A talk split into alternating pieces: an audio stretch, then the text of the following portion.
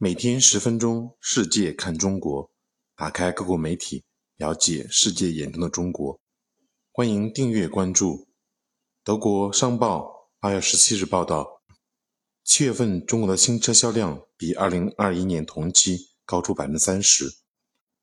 大众、梅赛德斯和宝马被中国汽车制造商以及特斯拉越来越远地甩在身后。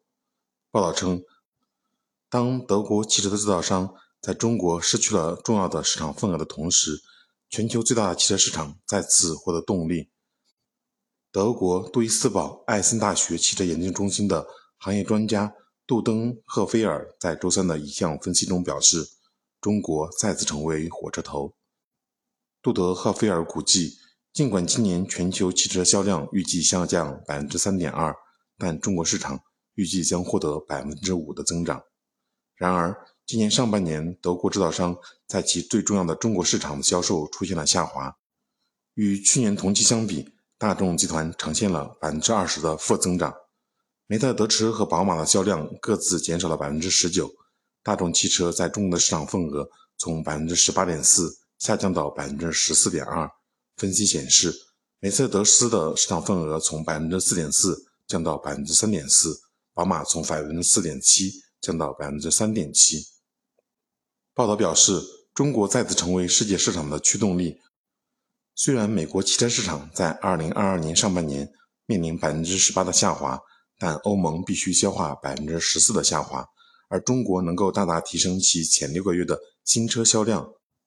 报道称，随着今年的增长，中国正在将世界汽车市场从大萧条中拯救出来。